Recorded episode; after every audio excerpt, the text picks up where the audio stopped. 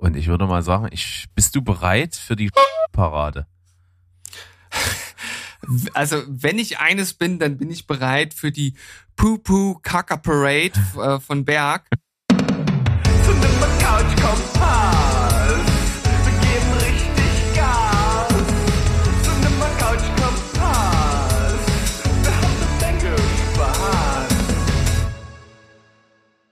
Ho Welt! Hallo, ihr lieben Menschen da draußen. Wir freuen uns, dass ihr wieder dabei seid beim besten Film- und Serien-Podcast der Welt. Und natürlich äh, damit auch eingeschlossen aus Leipzig, Steven Spielberg. Das sind wir. Das bin ich. Das bist du, lieber Berg.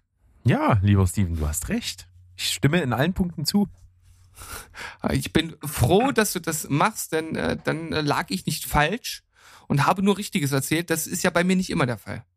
Ach, stell dein Licht doch nicht unter den Scheffel. Du erzählst schon viel Richtiges, auch vor allen Dingen, wenn Oh. Kinder vor dir sitzen, die du mit Wissen füllen kannst. Das ist doch eine wichtige Aufgabe. Korrekt, aber wir sind ja heute nicht hier, um Wissen zu vermitteln, sondern, ich sag mal, äh, gehobenen, äh, cineastischen Schwachsinn. Ist das? Ja, zum Teil, aber es ist natürlich auch äußerst informativ, wenn wir mal so ein bisschen aus dem Nähkästchen plaudern, was wir so geschaut haben, wie das so ist, wie das so gewesen ist, ob man es empfehlen kann und was da noch zu alles noch zu sagen gibt. Also ich glaube schon, dass der Wissensgrad in so einer CCC-Folge gar nicht zu unterschätzen ist. Ja, das stimmt. Man kann natürlich immer mal so über einzelne Sachen, wo man vielleicht eine Serie schaut oder einen zweiten Teil gesehen hat, da kann man natürlich noch mal so ein bisschen, wie du sagst, aus dem Nähkästchen plaudern. Mal gucken, ob uns das heute auch gelingt. Und äh, natürlich starten wir wie immer mit einer kleinen Aufwärmrunde, in dem wir entweder bereits Erwähntes kurz einbauen oder angefangene Sachen nur kurz erwähnen. Wie sieht das bei dir aus? Ja, ich kann eigentlich nur noch mal kurz sagen, was ich letzte Folge gesagt habe am Sonntag, dass ich mit meiner ominösen Serie jetzt Staffel 4 abgeschlossen habe. Die habe ich äh, mit 8 von 10 bewertet, die war durchaus sehr unterhaltsam. Es ist immer sehr auffällig, die Staffeln sind immer am Anfang und am Ende ziemlich gut. Und in der Mitte ist manchmal so ein kleines Stück Durststrecke. Ist auch so eine Mhm. Serie, die noch ähm, noch, also, oder was heißt noch, die nicht mehr ganz so viele Folgen hat, obwohl sie schon ein bisschen was älter ist, ähm, die also mit 13 Folgen immer so eine Staffel hat. Das geht eigentlich, sollte keine Länge aufkommen, gibt's aber doch immer mal so im Mittelteil. Aber Finale und Auftakt sind immer sehr gut. Staffel 5 jetzt auch richtig krass. Wir, ich werde drüber reden, wir werden erfahren, was es war. Und ansonsten habe ich ja angefangen mit meiner Frau zusammen, wenn wir, äh, wenn wir essen, nebenbei äh, schön Brooklyn Nine-Nine zu gucken. Da sind wir mittlerweile durch die ersten beiden Staffeln durch. Die sind natürlich großartig und es geht großartig weiter. Das ist eine Serie, die, die ist einfach, ja, die berührt, die ist einfach super. Die, die Die, berührt, die berührt einen ganz tief innen im Herzen ja, und im Lachzentrum auf jeden Fall. und im Lachzentrum. Ist auch total witzig, dass es Leute gibt, die das halt überhaupt nicht witzig finden. Also Humor ist natürlich auch eine Sache, die extrem individuell ist, aber trotzdem ist es halt für mich halt komplett unverständlich, wie, wie man das halt nicht feiern kann. Ja, da bin ich natürlich komplett auf deiner Seite. Und das ist auch so eine Serie, bei der ich, wenn ich mit den Staffeln durch bin, bei eins wieder anfange und die Hälfte für mich wieder neu ist, weil das so viele Folgen und so viele Gags sind teilweise in einer Folge, dass ich irgendwie immer wieder was Neues entdecke. Und das finde ich cool. Absolut. Ich könnte nämlich zum Beispiel gar nicht sagen, ob ich das, was wir jetzt äh, momentan schauen, da Mitte dritte Staffel irgendwo, ob ich das schon mal gesehen habe. Denn ich habe schon mal systematisch selber alleine Brooklyn Nine-Nine geschaut und da habe ich auf jeden Fall irgendwo in der dritten aufgehört. Und jetzt, wie gesagt, äh, alles von vorne und jetzt kommt aber langsam der Zeitpunkt, wo ich es noch nicht kenne. Aber wie gesagt, ich wüsste jetzt, ich könnte es jetzt nicht unterscheiden, ob ich die Folgen, die ich jetzt zuletzt gesehen habe, schon mal gesehen habe oder nicht. Ja. Aber geile Serie. Wir können es nur empfehlen. Es ist ein etwas kruder Humor, das kann man durchaus sagen, oder spezieller Humor. Ähm, trotzdem überraschend, dass es Leute gibt, die es nicht lustig finden. Aber so ist die Welt. Äh, Die Welt ist äh, divers. Richtig. Und was, was man auf jeden Fall dazu sagen muss, wir haben das ja schon öfter gesagt, dass es uns bei der Serie halt extrem schwerfällt, irgendwie einen Liebling zu wählen. Ähm, manchmal ist es tatsächlich auch die Dynamik zwischen zwei Figuren, die übelst geil funktioniert. Also ich finde halt die Kombination Captain Holt und Rosa ziemlich geil. ja, aber im Grunde genommen ist ja, ist ja Holt so ein bisschen der Joker, weil egal mit wem du den zusammentust, die Dynamik ist eigentlich immer gut. Das stimmt. Aber auch gerade mit Rose, die auch so ein, so ein ähm, äh, soziopathischer Klumpen ist, sag ich mal. Und er halt auch. Und die dann beide darüber reden, dass sie vielleicht ja eventuell doch mal Gefühle zeigen sollten, dass das von Vorteil wäre. Das ist schon, das ist schon ziemlich geil. Ja. Aber ja, genug davon. Ihr, genau, ihr merkt schon, wir könnten uns jetzt hier noch Stunden drüber äußern. Vielleicht machen wir das mal in einem, in einem Special irgendwann mal. Hm, wer weiß, wer weiß, ob, ob es bietet sich an. Also man könnte tausend Jahre drüber reden. Ich glaube, wir machen, geil. wir machen einfach mal so eine Brooklyn Nine-Nine Quatschrunde auf dem Discord-Server. Das ist doch mal was. Ja, das können wir machen. Und das schneiden wir einfach mit und dann hauen wir das ungeschnitten raus. Zum Beispiel. Ja, ich habe ja schon in der letzten regulären Folge eine Serie erwähnt, die ich jetzt gestartet habe, und zwar Sweet Tooth. Ich habe die erste Folge gesehen und fand das äh, als Einstieg gut, ohne dass es mich jetzt völlig umgehauen hat. Ich finde aber, dass es eine solide Qualität hat, äh, gute Schauspieler und äh, es ist mal, ich sag mal, etwas, etwas seichter. Es ist zwar ein, ja, auch ein Apokalypse-Szenario, bei der die Menschheit an einem Virus erkrankt und gleichzeitig so hybride Menschenwesen auftreten, die so Tiermerkmale haben und dementsprechend auch gejagt werden und halt sich nicht so in der Öffentlichkeit zeigen können. Und es geht um einen kleinen Jungen mit seinem Vater, der im äh, Wald behütet dann aufwächst während dieser Zeit und ähm, sich noch am, ja, ja, der sich halt letzten Endes auf den Weg macht, seine Mutter zu suchen, nachdem sein Vater in der ersten Folge stirbt. Äh, das ist jetzt auch kein so riesiger Story-Twist, als dass man den nicht hätte als Ausgangssituation auch erahnen können. Von daher ist das kein richtiger Spoiler. Hat mir Spaß gemacht, werde ich weiterschauen und auch äh, berichten. Außerdem habe ich äh, die erste Folge von Invincible geschaut. Das ist ja eine auch eine Comic-Verfilmung, genauso wie Sweet Tooth, die auf den Comics von ähm, Kirk, äh, na, na, äh, oh, Name. Was? Nein, ähm, äh, von, von The Walking Dead, äh, Kirk. Ah. Ich hab's gleich. Warte, ich guck, ich guck kurz auf mein Comic. Ich bin gleich wieder da. Sehr gut. Ich komme nämlich jetzt nicht drauf wie er heißt. Ich überbrücke das Ganze hier. Nee, Kirkman heißt er. So rum. Nicht Kirk, sonst was, sondern Kirkman ist der Nachname. Und ich habe den Vornamen nicht parat. Aber egal. Äh, ist ja, äh, ihr wisst ja, um wen es geht. Ähm, der hat ja mittlerweile schon alleine durch The Walking Dead sehr großen Bekanntheitsgrad ähm, erlangt. Und hier geht es um einen Jungen, der Robert ja, Kirkman. Robert Kirk, ja, danke. Äh, und ähm, der, der Junge, um den es hier geht, der dann auch der titelgebende Invincible Superheld ist, ist der Sohn eines bekannten Superhelden und äh, ist halt gerade so im Teenageralter und es geht darum, dass er halt irgendwann seine seine Kräfte äh, findet in der ersten Folge und dann auch ja sozusagen seine Superheldenkarriere startet. Äh, ich kann leider nicht viel mehr sagen, ohne das Erlebnis des Endes der ersten Folge zu zerstören, denn das trifft einen wie ein Schlag in die Magengrube oder es kommt ziemlich unerwartet und es ist ziemlich heftig, also äußerst blutig.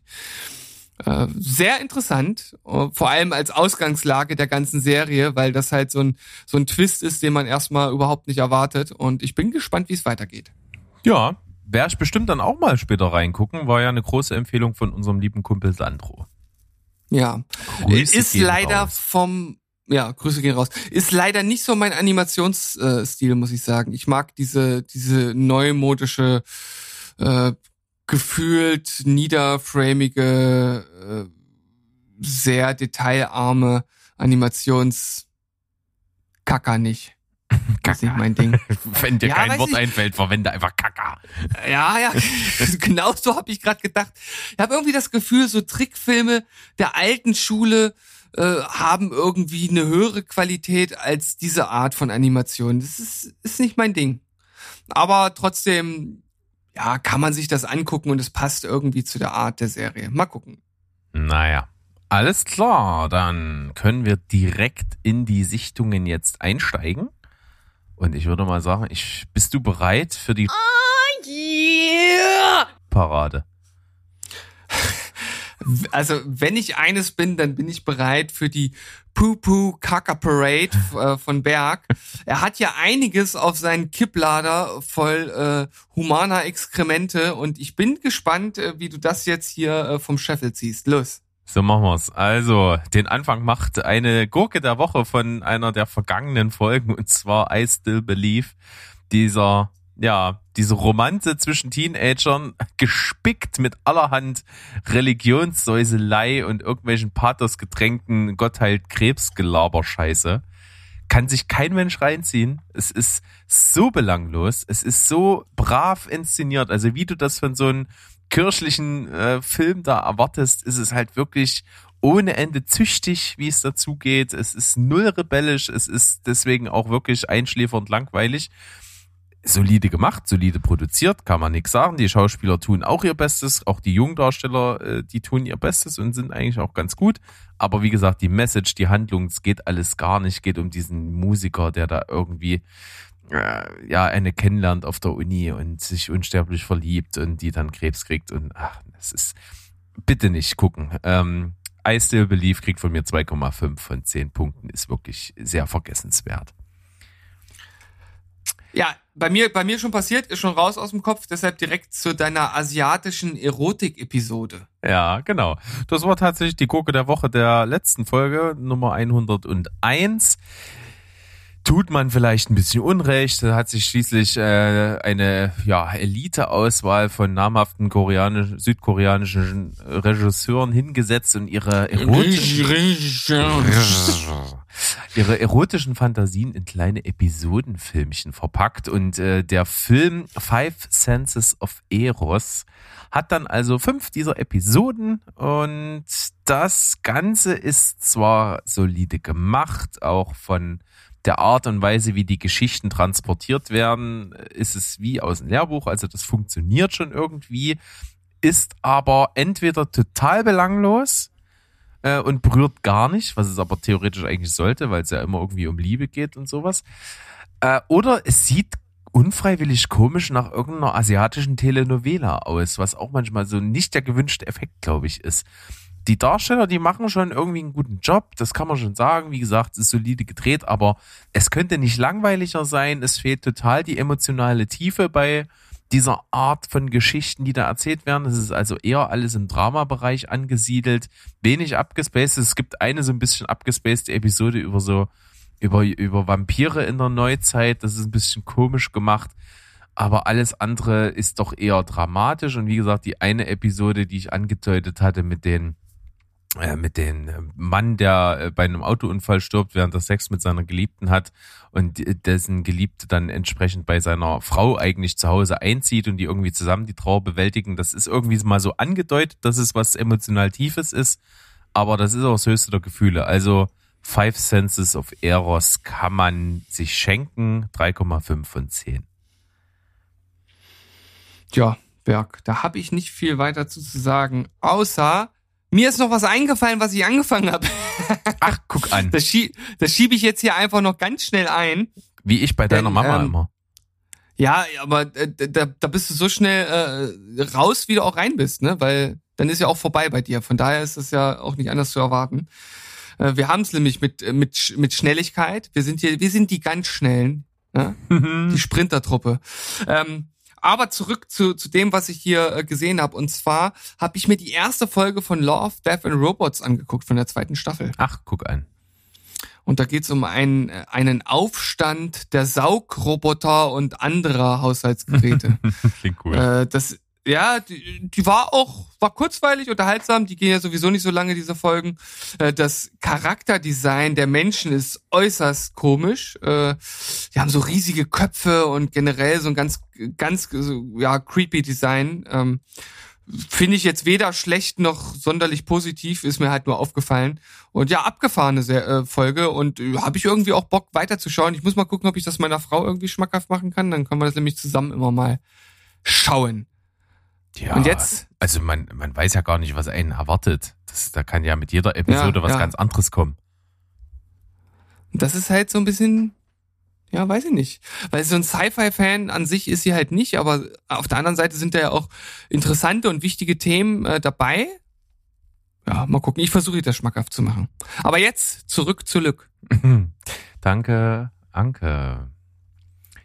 Ja, ein Film, von dem ich im Vorfeld schon nichts erwartet habe, tatsächlich. Und ich habe den Trailer des Öfteren im Kino gesehen, als es damals noch sowas wie Kino gab, denn da wurde dieser Film schon angekündigt. Also der ist natürlich äh, unter Corona dann irgendwie doch dann so ein bisschen verschoben, verschoben, verschoben und dann ist er letztendlich auf Netflix erschienen und zwar ist es The Woman in the Window. Und dieser Film hat in mir trailermäßig nichts Gutes hervorgerufen, denn er sah irgendwie so aus wie ich will das nicht, ich brauche das nicht, obwohl in der Hauptrolle Amy Adams ist, die ich wirklich mag und als Schauspielerin auch echt gut finde. Die hat auch schon wirklich gute Rollen gespielt. Die sieht aber schon im Trailer so aus wie, das wird nix. Es, es, es ist auch so. Die, die spielt halt eine Frau, die alleine zu Hause ist, ähm, die ist eigentlich Kinderpsycholog, ja, Kinderpsychologin ist die und hat aber selber richtig einen Fettschweck. Also die leidet unter Depressionen, kann das Haus nicht verlassen, ist irgendeine Krankheit, der, deren Name ich vergessen habe. Äh, und das ist alles, das ist, irgendwie hat man das alles schon vor 10, 12, 15 Jahren mal in Filmen gesehen und da war das irgendwie noch frisch und neu und das wirkt alles so, so, so mysteriös aufgebauscht und und das arbeitet natürlich auf einen krassen Twist hin. Und das ist irgendwie, funktioniert der vorne und hinten nicht. Ich weiß nicht, ich kann, konnte diesen Film so gar nichts abgewinnen. Äh, obwohl auch, wie gesagt, eben auf der anderen Seite äh, in dem Haus, was sie beobachtet, ist zum Beispiel Gary Oldman und Jennifer Jason Leigh.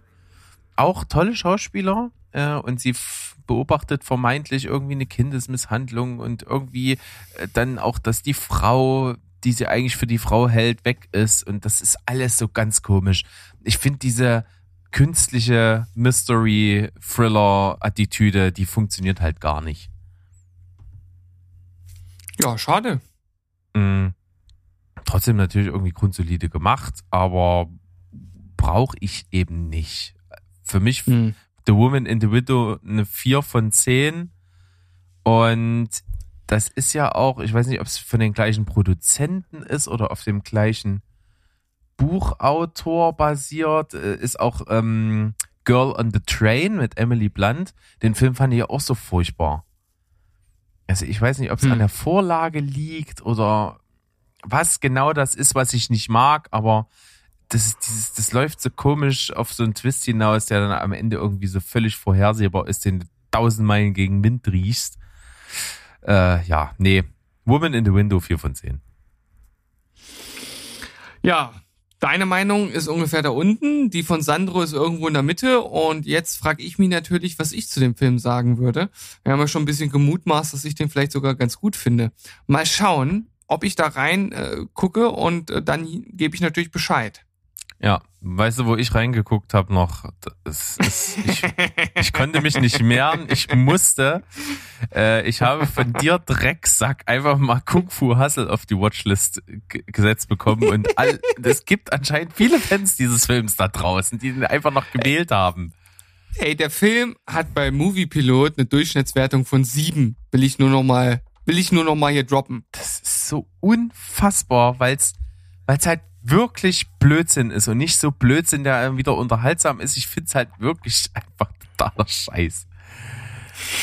also es ist, äh, wer von euch da draußen den Film nicht kennt, Kung Fu Hustle ist ein abgedrehter Martial Arts Film, der natürlich in jeder Sekunde sich nicht ernst nimmt und alles halt nur so überdreht, wie nur irgendwie möglich darstellt. Die Schauspieler dazu halt noch so, so dieses typisch asiatische Overacting, welches auch manchmal so albern und so unfreiwillig komisch anmutet, so rüberbringen. Das alles zusammengepackt in so eine völlig banane Gaga-Story mit irgendwelchen äh, so, eine klein, so ein kleiner Ort, wo ganz viele Leute wohnen, die alle so ein bisschen dummlich rüberkommen, dann heimgesucht werden von so einer gefährlichen Axtgang, äh, die auch immer gerne mal tanzen, wenn sie irgendwelche Leute hingemeuchelt haben. Ja, und dann gibt's ein großes Kung-Fu-Gekloppe mit allerhand wirklich schlechter CGI. Also die ist wirklich zum Kotzen scheiße manchmal. Gibt's kaum Effekte, die wirklich gut rüberkommen. Ab und an mal ist ein guter Lacher mit drin, gebe ich dem Film. Die Darsteller machen auch, die machen ja, was sie sollen. In dem Sinne machen, das, machen sie das ja gut, aber ich kann das halt irgendwie zu keinem Zeitpunkt irgendwie ernst nehmen. Soll ich auch nicht, aber selbst für Unterhaltung reicht's nicht. Deswegen fand ich es eigentlich nicht so cool. Es gab, wie gesagt, Momente, aber für mehr als vier von zehn reicht's bei mir für Kung Fu Hassel nicht. Ja, so ganz tief in meinem Innersten habe ich mir natürlich gewünscht, dass du den Film gut findest, aber genau an dieser gleichen Stelle habe ich auch direkt den Zweifel da drin gefunden. Irgendwie schon, ne? Ja. Es, es, ist, es ist seltsam. Hm. Ja, Gut, ich, ich, ich, ich Vielleicht äh, setze ich dann als nächstes äh, irgendwie Dynasty Warriors für dich auf die Community. Ja, bitte, unbedingt. Dann musst du ihn aber vorher Probe gucken, das sage ich dir. Ja. Na gut. Äh, seltsam im Quadrat steht hier bei dir als nächstes. Das ist äh, sehr kryptisch. Klär mich auf. Ja, Quadrat, äh, The Square. Ach so. Das ist diese Verlegenheitsfilm von 10. Äh, wir haben das ausführlich mit unserem Kumpel Stu in Folge 99 mal diskutiert. Das war auch dann wirklich Anlass für ein kleines Diskussionsthema. Wie viel Arthouse darf ein Film sein? Wie viel kann er sein, um noch als Film durchzugehen?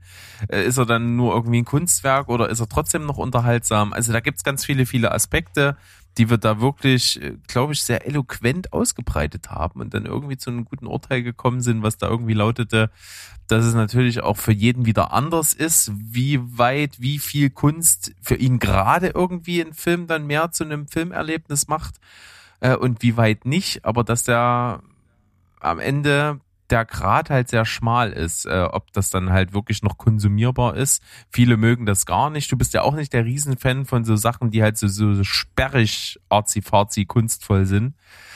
Äh, ähnlich ist es halt hier. Das ist wirklich von mir eine Verlegenheitsfilm von 10, denn qualitativ muss man sagen, es ist wirklich ein Wahnsinnsfilm, der sich echt viel denkt, der viel Gesellschaftskritik hineinpackt in diese Geschichte um den Kurator eines schwedischen Museums, äh, in Stockholm und dieses Exponat, dieses, dieses, das Square ist ja wie so eine Zone, in der so andere gesellschaftliche Regeln und Normen gelten.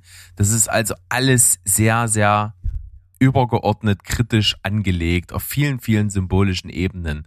Und das Ganze dann zu verpacken in so eine Geschichte, wo der Kurator irgendwie sein Handy verliert und so ein Arm, Armviertel dann versucht, das wiederzukriegen und sich dann selber über die gesellschaftlichen Konventionen hinwegsetzt, die er eigentlich versucht anzuprangern und so weiter und so fort, ist halt alles sehr, sehr symbolisch und durchdacht, aber irgendwie auch seltsam. Und hm. äh, was halt am anstrengendsten ist, ist, dass wirklich jede Szene irgendwie im Sand verläuft. Also es wird nie was zu Ende gemacht. Es sind immer nur Szenen, die anfangen, die komisch sind und dann so völlig unkommentiert ohne Ergebnis im Raum stehen bleiben, ohne dass es auch dann später nochmal aufgegriffen wird. Und das macht den Film irgendwie anstrengend, macht aber auch so ein bisschen den Sinn aus, dass du halt diese ganzen Sachen selber irgendwie im Kopf beendest und dadurch irgendwie die Sachen mit einem übergeordneten Thema verknüpfst. Also das ist alles irgendwie sehr kompliziert, philosophisch, sonst was muss jeder selber wissen, ob er das gut findet. Irgendwie habe ich es nicht bereut, den geguckt zu haben, aber insgesamt war es halt schon eine Tortur, weil der auch nicht ganz kurz ist. Also das Square von mir nur so eine 5 von 10 als Platzhalter für was weiß ich. ja, äh, ich weiß gar nicht mehr genau, was ich dazu gesagt hatte, äh, zu dem Film an sich. Ähm, aber ich, ich weiß nicht, ob ich mir das antun möchte. Ich habe dir ja gesagt, guck dir die Affenszene an, ich habe dir den Clip rübergeschickt. Die ist, die ist unglaublich, die Szene. Die ist Wahnsinn. Also ja, der, äh, ja. Die ist mir ja schon bekannt gewesen, so im, im Groben. Ich habe die nicht in der in Gänze gesehen, aber sie war damals mal Thema in einer Morgenmagazin-Sendung und da habe ich Ausschnitte davon gesehen gehabt, ja. Ja. Äh, in dieser Affenszene ist, wie gesagt, so eine, so eine Gesellschaft ganz gehobene, große Kunstmäzen und so reiche Schnösel, die sitzen alle in einem Dinnersaal und da ist eine Kunstperformance, äh, ein, ja, engagierter Darsteller sozusagen vom Museum, der gespielt wird von Terry Notary und der Mann, der verdient wirklich seinen Lebensunterhalt damit, äh, Filmemachern und Schauspielern beizubringen, wie man sich als Affe verhält. Das klingt abgefahren, aber wenn du siehst, was der da macht, und das macht er nämlich in dieser Szene, in diesem Film The Square auch, er tritt quasi als Tier auf, als Affe und bewegt sich, äh, sieht zwar aus wie ein Mensch, aber bewegt sich wie ein Affe, macht Laute wie ein Affe und das ist total krass, hält natürlich dieser Gesellschaft dort in dem Raum krass den Spiegel vor. Das, ist eine Situation, in der die eigentlich nicht sein wollen, es aber tun und irgendwie akzeptieren, weil es eine Kunstperformance ist. Und das eskaliert halt immer mehr in dieser Szene. Die ist unglaublich intensiv, Wahnsinn gespielt und der Typ ist wirklich krass. Also der hat halt für, für ganz viele Filme, eine Planet der Affen, für, ähm, für, für auch äh, der Hobbit und so animalisch gespielt, Tiere gespielt, Bewegungen wiedergegeben und eben als Choreograf gearbeitet bei diesen ganzen Sachen. Und überall, wo irgendwie CGI-Tiere oder irgendwas dargestellt werden, ist der der Typ hinter dem Motion Capturing, der hat das echt genäht. Also das ist total krass. Äh, gestatten, ich bin Affenimitator. Absolut. Steven, das wusste ich doch schon. Ja. Das steht auf meiner Visitenkarte tatsächlich, ja. Sehr, sehr schön. Weil manchmal fühle ich mich auch so im Unterricht. Oh, gut. Das ist was anderes. Ich will mich ja nicht beschweren. Ähm, bei meinem nächsten Film gibt's übrigens keine Affen. Nee, aber viel Arzi-Fazi. aber viel Arzi-Fazi und auch äh, komische Wesen. Ähm, und im Grunde genommen sagt halt dieser eine Satz schon, schon alles, worum es in dem Film geht. Und das Ganze wird dann auf 107 Minuten ausgebreitet. Manchmal mehr erfolgreich und auch sehr cineastisch und kunstvoll und manchmal auch nicht so erfolgreich, wie ich finde. Ähm, Scarlett Johansson verführt in Jonathan Glazers äh, Under the Skin als Alien in Menschengestalt wehrlose Männer. Oh, das ist das, was in dem Film passiert. So sieht's nämlich aus. Das, und, und das, das war's im Grunde genommen schon. Äh, wobei das jetzt natürlich etwas zu kurz gegriffen ist, denn gerade diese Verführungsszenen beziehungsweise Einverleibungsszenen, denn es geht nicht nur darum, diese Menschen zu verführen, sondern die auch, ja, auszusaugen, denn das Fleisch, das will sie haben. Die sind sehr, sehr kunstvoll und speziell umgesetzt. Und das ist auch tatsächlich etwas, was mich an dem Film sehr, sehr fasziniert hat. Aber ich muss sagen, alles andere hat mich fast komplett kalt gelassen. Ich weiß auch nicht, was der Film mir sagen möchte. Nee, da ist so ein bisschen wie so eine Momentaufnahme von, von etwas, wenn es das wirklich geben würde, würdest du es nicht wissen, weil es halt wirklich komplett unter Ausschluss einer breiten Öffentlichkeit passiert. Also ja, und so, und halt und so kommt der Film rüber, ne? Der ist ja die ganze Zeit so ein bisschen wie mit versteckter Kamera gedreht. Ja, und, und äh, ja, sie, sie macht das natürlich alles ziemlich unauffällig, wie sie halt diese die, die, diese, ja, ich sag mal so durchschnittlichen Männer, die sie da so findet und die halt so auf so eine schnelle Nummer aus sind, wie sie die halt abschleppt, ähm, das, das fällt nicht großartig auf. Die vermisst dann in der Regel auch niemand. Äh, und dann hast du ja aber auch noch diese, ja, ich weiß nicht, was das sind, so, so äh, äh Sichtungs- Aliens oder was, die auch in Menschengestalt da rumlaufen und irgendwie ihr immer hinterherfahren oder zuarbeiten und dann auch zum Schluss so eine ganz kryptische Szene äh, noch haben. Also alles irgendwie äh, ziemlich mysteriös. Wie gesagt, vielleicht habe ich tatsächlich nicht so ganz verstanden, was der Film mir sagen möchte. Äh, übrig geblieben beziehungsweise hängen geblieben für mich sind diese großartigen ich sage jetzt mal Einverleibungsszenen. Und was ich total spannend finde, es gibt hier noch einen etwas ausführlicheren Text zur Handlung auf äh, Moviepilot. Ich lese den jetzt mal vor und äh, dann möchte ich dazu noch mal ganz kurz was sagen. Und zwar, Laura ist ein auf die Erde entsandter Alien und reist in der Gestalt einer verführerischen jungen Frau durch die schottischen Highlands. Sie wurde auf die Erde geschickt, um einsame Männer per Anhalter mitzunehmen.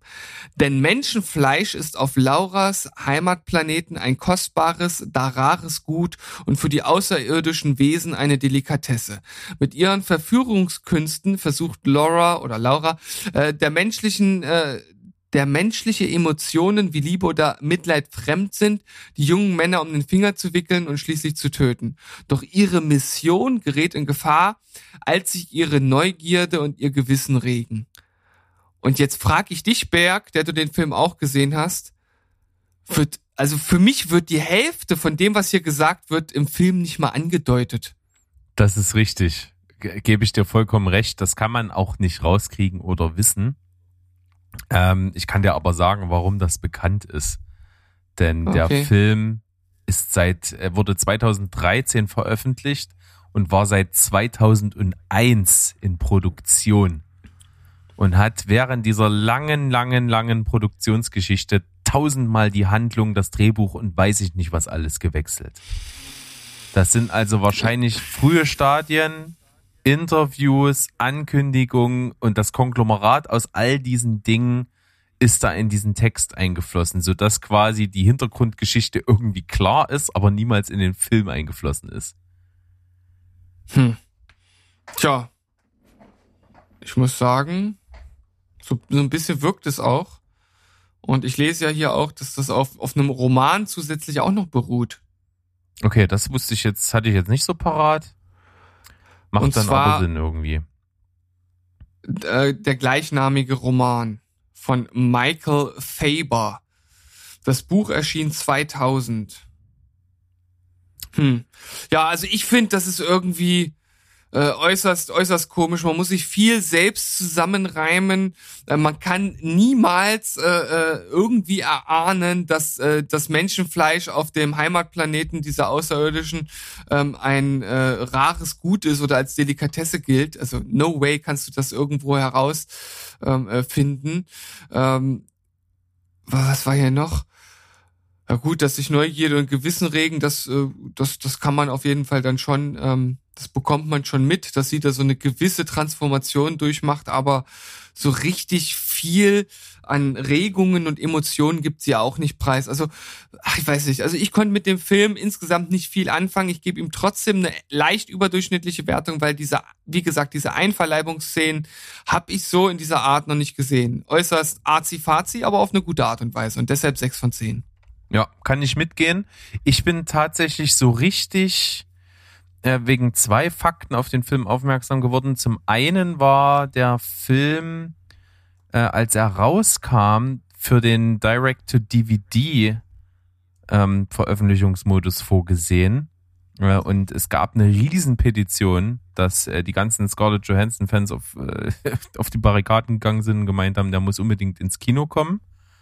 Das war das eine, wo ich zum ersten Mal was von dem Film mitbekommen habe.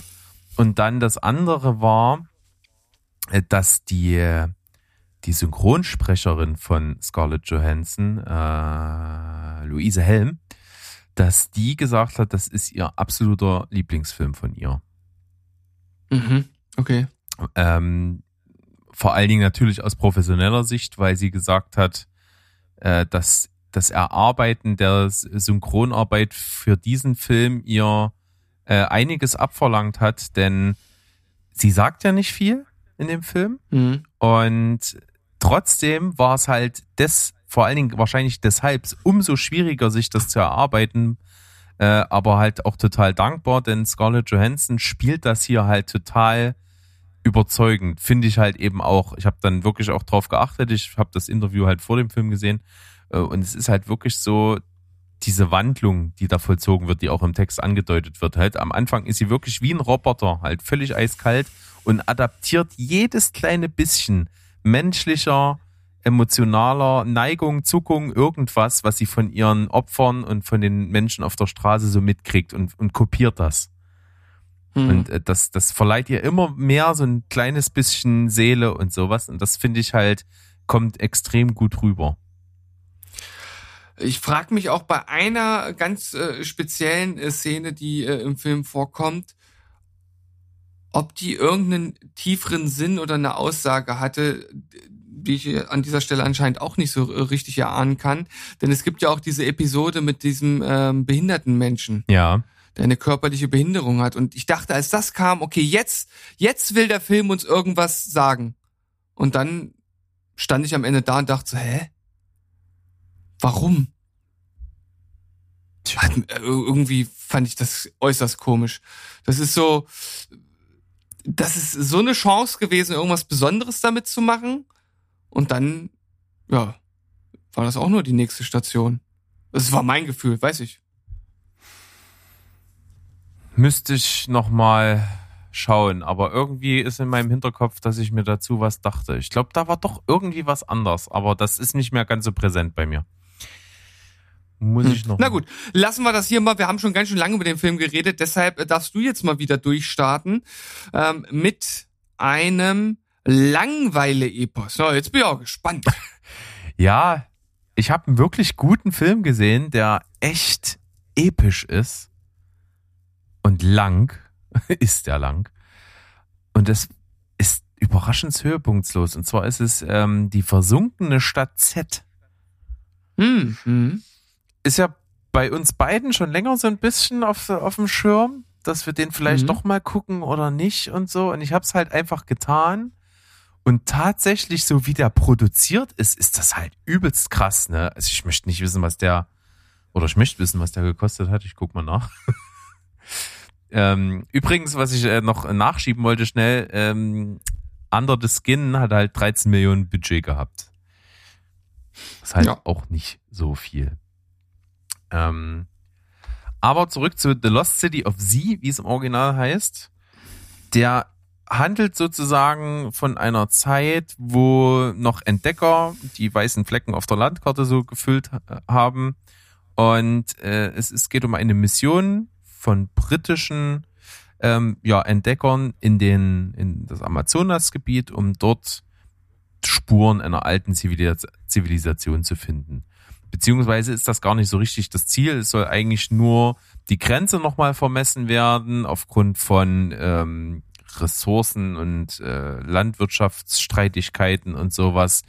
Äh, Handelswege und solche Sachen sollen da klar definiert werden, soll das Land vermessen werden, damit die Grenzen klar sind und keine Kriege entstehen und sowas. Und das macht äh, der Hauptdarsteller im Film, gespielt von Charlie Hunman, fand ich auf jeden Fall ziemlich gut. Und der macht sich auf die Reise zusammen äh, mit einem Gehilfen, der sich meldet, gespielt von Robert Pattinson. Tatsächlich auch hier, wie immer in letzter Zeit, einfach eine Bank. Der macht sein Ding. Äh, und die sind halt dort unterwegs, ich glaube zwei, drei Jahre ungefähr und schaffen das und sind dann fertig mit ihrer Mission und äh, kurz vorm Ziel, mitten im Urwald, entdecken diese Spuren von einer Zivilisation. Und diese Zivilis Zivilisation wird halt auch in anderen Büchern und, und Reiseberichten und so aus ganz vergangener Zeit irgendwie erwähnt. Und äh, somit versucht er dann halt äh, Gelder zu generieren und äh, Anhänger zu finden, um dann noch eine Ex Expedition zu machen, um diese verlorene Stadt Z, wie er sie nennt, zu finden. Äh, und hm. das ist natürlich irgendwie historisch. Das ist irgendwie ein trockenes Thema. Und genauso fühlt sich's halt auch an. Es ist irgendwie alles zäh, aber es ist wahnsinnig geil ausgestattet. Also die Kulissen kommen geil rüber, die Eingeborenen, der Dschungel, die, die Klamotten, die Zeit. Alles ist irgendwie, wirkt total krass wertig. Das ist schon irgendwie, irgendwie irre. Aber es zieht sich halt irgendwie so höhepunktslos dahin und das ist dann irgendwie der Knackpunkt. Der Film hat auch wirklich nicht gut eingespielt. Also er hat gerade mal 20 Millionen weltweit eingespielt, war also, glaube ich, ein sagen, sagenhafter Flop. Äh, ich versuche gerade noch zu gucken, was der ähm, gekostet hat. Oh, bestimmt 50, 60 Millionen. Äh, mindestens. Also er sieht halt wirklich krasswertig aus. Ähm, also ich muss sagen, äh, ich wusste gar nicht, dass das ein historischer Abenteuerfilm ist und das ist schon wieder sowas, was mich eher abschreckt, ehrlich gesagt. Ja, und das ist halt wirklich das Ding, ne? Das ist irgendwie trocken alles. Äh, doch nur 30 Millionen gekostet. Also dafür sieht er fantastisch aus, muss man sagen. Also das kommt sehr authentisch rüber. Und ist wie hm. gesagt schauspielerisch total interessant. Und äh, Charlie Hunman macht das super. Tom Holland hat auch eine kleinere Rolle. Ähm, Robert Pattinson ist dabei, Sienna Miller spielt mit. Äh, gute Namen, gut gespielt, äh, kommt authentisch rüber, aber es ist halt wirklich ein bisschen langweilig. Deswegen The Lost City of Sea oder wie er in Deutsch heißt, die versunkene Stadt Z von mir 6,5 von 10. Okay, das ist also ein Film, den ich jetzt eher weiter nach hinten schiebe. Ich hatte ihn nämlich auch auf meiner, oder habe ihn immer noch auf meiner Watchlist, aber ich bin tatsächlich so Historien, Schinken, das ist halt nicht so mein Ding. Echt nicht. Das weiß ich nicht. Das muss dann schon ein Film sein, wo du oder die Kritiker oder wo die sagen, das ist wirklich was Geiles, schaut euch das an, aber so, puh, schwer. Ja, bei mir ist The Favorite sowas. Halt auch absolut Historienschinken durch und durch, aber halt geil. Hm. Ja, gut. Burn, Motherfucker. Burn, richtig. Ähm, den neuen Film von äh, Taylor Sheridan, wo er nicht nur das Drehbuch geschrieben hat, äh, unter anderem tatsächlich an der Stelle, sondern auch den Regiestuhl besetzt hat, heißt äh, They Want Me Dead. Witzigerweise wieder eine völlig ungelenke deutsche Übersetzung, denn eigentlich heißt das Original Those Who Wish Me Dead. Mhm. Ähm, aber das war wohl zu hochtrabendes Englisch für, die, für den deutschen Markt, was auch immer. Ist auf jeden Fall ein zweigeteilter Film, denn es ist zum einen so ein bisschen ein Katastrophenfilm, es geht um Waldbrände und zum anderen ist es aber auch ein Survival-Thriller.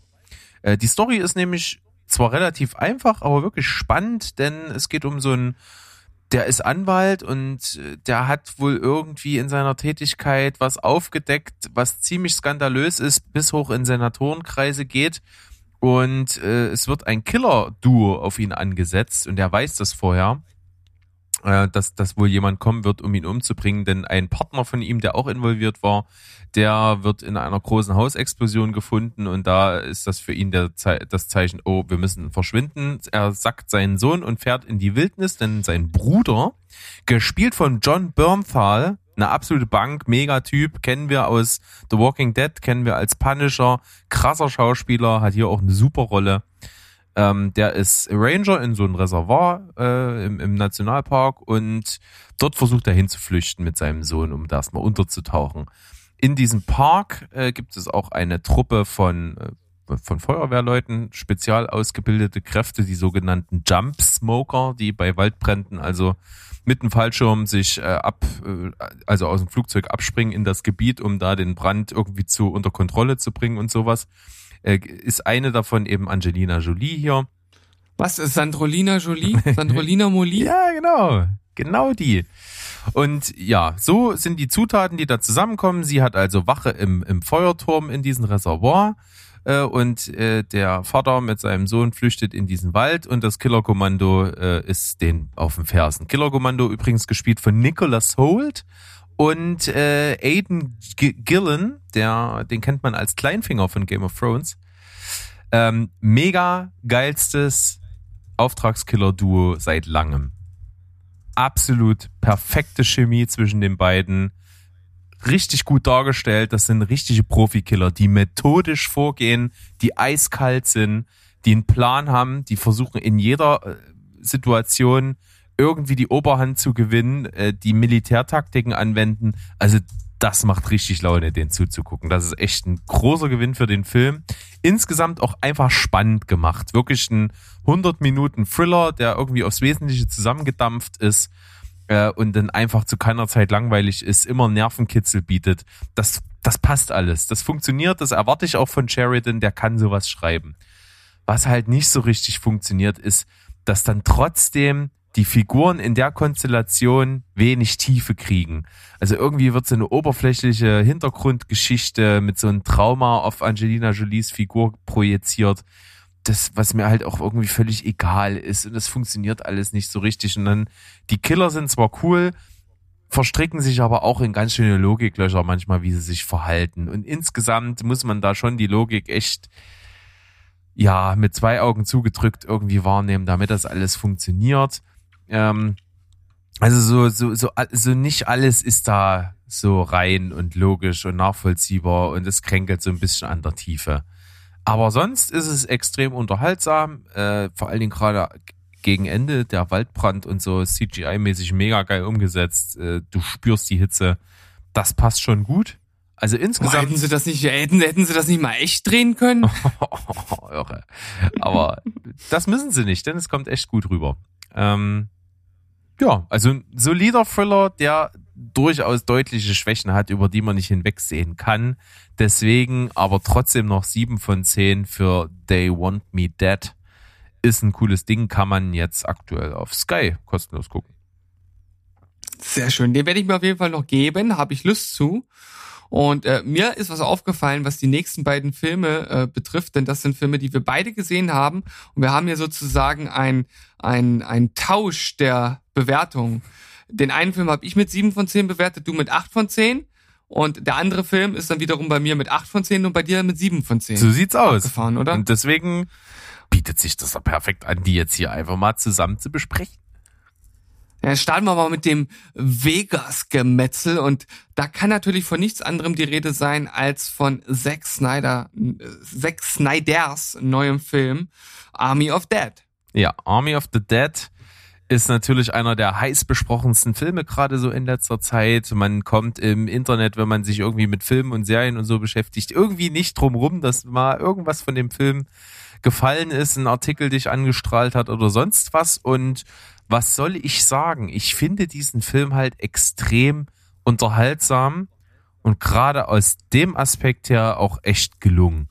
Es ist ein Zombie-Gemetzel durch und durch. Die Story darfst du wirklich nicht mit, mit zwei Sätzen im Kopf irgendwie überdenken, dann funktioniert das schon alles nicht mehr. Ähm, aber ja, erzähl mal, worum es geht. Ja gut, worum geht's? Also äh, es gibt äh, einen, Zombie-Ausbruch, der äh, in Vegas startet. Das Ganze wird dort abgeriegelt, so dass die Zombies dort praktisch eingeschlossen sind. Es gibt so noch so Lager, die direkt äh, vor dieser Mauer äh, sich befinden. Die sollen dort weggebracht werden, denn es wurde beschlossen, dass einfach Las Vegas der, dem Erdboden gleich gemacht wird. Wird also eine Atombombe draufgeworfen. Und bevor das passiert, wird nochmal ein Söldnertrupp reingeschickt, angeführt von, äh, äh, von unserem Herzallerliebsten Dave Bautista. Berg. Dave Bautista, den äh, wir äh, schon mögen, so als Action-Typ und der auch ein bisschen was schauspielerisch drauf hat, was er hier jetzt nicht zeigen kann in dem Film aber ähm, da macht ja auch einen ganz guten Job. Naja, und die gehen da rein und müssen halt Geld für jemanden rausholen, bekommen dann natürlich auch selbst eine ganze Stange davon und das war auch schon die ganze, die ganze, die ganze Story. Äh, braucht man nicht viel mehr zu erzählen. Letzten Endes geht's hier tatsächlich um die Schauwerte und die sind auf jeden Fall da. Es ist kurzweilig. Es gibt auch ein, wirklich äußerst unterhaltsamen äh, äh, Zombie-Kill. Der kommt schon ziemlich zu Anfang. Den finde ich aber mega geil, wo da einer, ich glaube, das ist sogar im, im Vorspann, also in, in dem in dem in dem Intro in mehr dem Aufmacher, ja, genau in dem Aufmacher, wo einer äh, mit, mit so einer Gatling kann so ein Zombie Stück für Stück wegballert. Das fand ich so geil gemacht. Ja, das also, ist ziemlich gleich äh, am Anfang. Das wird nämlich so ein bisschen wie, wie bei, wie man es von Zombieland kennt, so alles erstmal erzählt, mit so Rückblicken in Zeitlupe dann versehen. Und das ist wirklich so diese Stelle, wo es dir mit der Gatling Gun komplett zerlegt, wo du dir einfach denkst, ja, Okay, das ist jetzt das Niveau des Films. Passt. ja, auf jeden Fall ziemlich cool. Ja, und die haben so, so ein paar ganz nette Einfälle, dass es da jetzt so Alphas und normale Zombies gibt, äh, dass es äh, Tiere, also in dem Fall natürlich der Tiger von Siegfried und Roy, ähm, der dort äh, zum Zombie-Tiger wird. Ja, das, das ist, da sind ganz nette Einfälle drin. Ist ein kurzweiliger Film. Ich fand ihn äh, gut für zwischendurch. Mehr ist es für mich nicht, deshalb sieben von zehn. Ja, also ich fand ihn sehr, sehr unterhaltsam. Besser, als ich es erwartet hätte tatsächlich und alleine dafür, dass er äh, mindestens eine Szene enthält, die wahrscheinlich, wenn wir mal wieder irgendwie eine, die zehn Liste von, von Lieblingsszenen machen, äh, mit irgendwie in der Auswahl vielleicht bei mir drin ist. Äh, schon allein dafür habe ich eine 8 von 10 gegeben, weil ich ihn wirklich überraschend gut fand, kurzweilig. Für das, was er sein will, ist er genau das und äh, das sogar noch ein bisschen besser. Wie du schon gesagt hast, ich finde die Darstellung der Zombies cool. Ähm, Zack Snyder merkt man an, dass er irgendwie so ein eigenes Zombie-Universum erschaffen will da. Also er hatte damals schon bei Dawn of the Dead irgendwie so seinen total eigenen Stil gehabt, Zombies darzustellen. Das ist hier nochmal richtig ausgefeilt und ich mag, wie gesagt, diese Problematik mit Alphas und, und, und, also Zombies, die so ein bisschen Leitwölfe sind und die anderen so ein bisschen nur das Kanonenfutter. Irgendwie macht das alles Sinn. Und die Szene, wo quasi das erste Aufeinandertreffen in der, in, in Las Vegas der Söldner auf die Alpha-Zombies, das finde ich halt ultra geil es ist so eine intensive Szene, wo ich einen Atem anhalten will, weil die so spektakulär ist, finde ich. Aber was heißt spektakulär? Die ist ja eigentlich ganz ruhig. Das macht sie mhm. irgendwie so, so echt so mitreißend. Äh, von daher, also Army of the Dead bekommt von mir acht, von dir sieben. Äh, wie fandest du eigentlich die, die beste schauspielerische Leistung in dem Film von äh, Matthias Schweighöfer? In Ordnung. Also für das, was er machen soll, ist es vollkommen okay. Das war jetzt natürlich ein bisschen, äh, ne, also mit der Tür ins Haus, damit ich Berg ein bisschen kitzle. Äh, ob er jetzt wirklich die beste schauspielerische Leistung äh, gebracht hat, das lasse ich mal im Raum stehen. Aber ich fand ihn auch okay. Also er hat nicht genervt. Äh, spielt natürlich auch was völlig anderes als das, was er hier so abliefert. Von daher äh, kann man das vielleicht auch nicht äh, miteinander vergleichen und soll man, sollte man auch nicht miteinander vergleichen. Ähm, ja, war okay. So sieht's aus. Und dann kommen wir jetzt einfach zum zweiten Film im Doppelpack, den ich nicht ganz so gut fand wie du, aber eben auch noch gut. Und zwar ist es der Film Der Fall Richard Jewell. Richard Juwel. So sieht's aus. Was hat denn, was hat denn dieser Richard Juwel so gemacht? Das beruht doch auf wahren Begebenheiten, Berg. Erzähl mal. Genau. Äh, zu den Olympischen Spielen, äh, verbessere mich, 97, äh, nee, nicht 97, 98? 96? Nee, 96. 92. Zwei, ach, verdammte Scheiße. Ich glaube, ich glaube, es war 92. Ach, wieder top vorbereitet. Aber so sind wir hier. Nun mal. Ähm, auf jeden Fall zu den Olympischen Spielen wird der ja, Sicherheitsmann Richard Jewell ähm, oh nee, 92 ist falsch. da war Barcelona. Ich, ich, ich guck mal und du redest ja. weiter. Der Sicherheitsmann, äh, Richard Schul, äh, ist ein ziemlich dicklicher äh, Typ, der ein bisschen dümmlich rüberkommt, der aber immer schon irgendwie ein übersteigertes Gefühl für Gerechtigkeit hat und möchte, sein Traum ist es einfach Polizist zu sein, Ordnungshüter oder irgendwas und, und, und das Höchste für ihn wäre irgendwie zum, zum FBI zu gehen oder sowas aber er ist halt sehr, sehr übergewichtig. Er ist, wie gesagt, ein bisschen einfältig und hat deswegen nicht so die krasse Karriere vor sich. Aber er hat auf jeden Fall total krassen Ehrgeiz und ja, ihm gelingt es zumindest Security-Mann zu werden. Ja, aber er hat, bevor er Security-Mann wurde, schon den Start versucht, auch Polizist zu werden und hat da äh, Dinge gemacht, die er nicht hätte machen sollen. Und das ist so ein bisschen auch die Ausgangslage und die ganze Problematik, weil er dann bei diesen äh, Spielen, die 1996 stattfanden, also du hast recht gehabt mit deiner Vermutung oder ja, deiner deinem äh, Kramen im Gedächtnis, du hast es ja gehört im Film. Ja. Ähm, dort wird der Security-Mann und hat einen Riecher für eine Bombe, die dort abgelegt wird. Also er rettet die Menschen oder einige Menschen vor dem sicheren Tode, weil er äh, da wirklich sagt, hier pass auf, das irg irgendwas stimmt hier nicht und die anderen sagen, ach Quatsch und äh, aber er beharrt wirklich darauf, äh, hier nach Vorschrift zu handeln und das Ganze irgendwie abzusichern und ähm, rettet zwar auch Leben, aber es sterben auch Menschen dabei. Und im Nachhinein wird dann halt äh, gesagt, als man auch so ein bisschen ähm, die ersten Fahndungs- oder die ersten Recherchen aufnimmt und äh, überlegt, wer könnte denn dahinter stecken, da kommt man auf die Vergangenheit von, von Richard Jewell. Und der hat halt sich so einige Dinge geleistet in seinen vorherigen Jobs, die halt nicht so okay waren. Und deshalb kommt man schnell dazu, ihn zum Sündenbock auszurufen und zu sagen, hier, äh, der will sich nur äh, hochstilisieren als Held, also der hat das selbst inszeniert, damit er halt äh, später gut dasteht. Und äh, dem ist halt nicht so. Und äh, da kommt dann an dieser Stelle ein, äh, eine Person ins Spiel, die schon direkt in der ersten Szene mit auftritt, und zwar Sam Rockwell als Anwalt. Was macht denn der so, Berg? Ja, also es sieht auf jeden Fall so aus, dass die beiden sich äh, am Anfang der Geschichte, die der Film erzählt, kurz kennenlernen in dieser Anwaltskanzlei, wo, wo Richard Jewell da so die Post macht und so weiter. Die freunden sich an, die haben Respekt voreinander und ähm, als dann Richard Jewell im Zuge dessen, dass er ja irgendwie zuerst im ersten Impuls als Held, Held gefeiert wird, kommt dann schnell in so ein Fernsehinterview und sagt, wie er das hingekriegt hat, dass, dass er die Bombe da gesehen hat und so. Verhält sich da eigentlich auch ganz bescheiden und Sensationsjournalismusmäßig kommen halt schon Buchverträge auf ihn zu und so. Und das erste, was ihm einfällt, ähm, ist diesen Anwalt, den er kennt, anzurufen. Er ruft also Sam Rockwell an, der mittlerweile auch nicht mehr der große Staranwalt in der großen Kanzlei ist, sondern sondern so seine eigene kleine äh, Juristerei-Klitsche da hat. Aber trotzdem äh, nimmt er ihn an, er erinnert, sich an ihn, äh, die beiden sind sich sympathisch und dann kommt eben diese Situation, dass er vom FBI so ein bisschen auf Dummfang ähm, in eine Verhör geladen wird und, und äh, ihm ist das alles nicht so geheuer und dann ruft er ihn wieder an und Sam Rockwell übernimmt seinen Fall. Und das ist natürlich so diese, diese typische Geschichte, die man kennt, dass sich halt ein Anwalt, der irgendwie auch schon abgeschrieben ist oder ein bisschen abgehalftert wirkt, dann wirklich einsetzt und sich verbeißt in so einen Fall. Und das spielt unser geliebter Sam Rockwell einfach hervorragend. Und das muss man sagen. Und das, äh, er versucht ihn da rauszuhauen. Ja, generell sind die schauspielerischen Leistungen hier über alles äh, erhaben. Äh, besonders äh, der von, und du hast den Namen bestimmt wieder parat, gespielte Richard Jewell.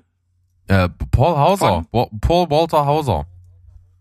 Paul Walter Hauser, der macht das hervorragend. Das ist so eine Mischung aus einer ganz seichten, trotzdem der Situation angemessenen Komik.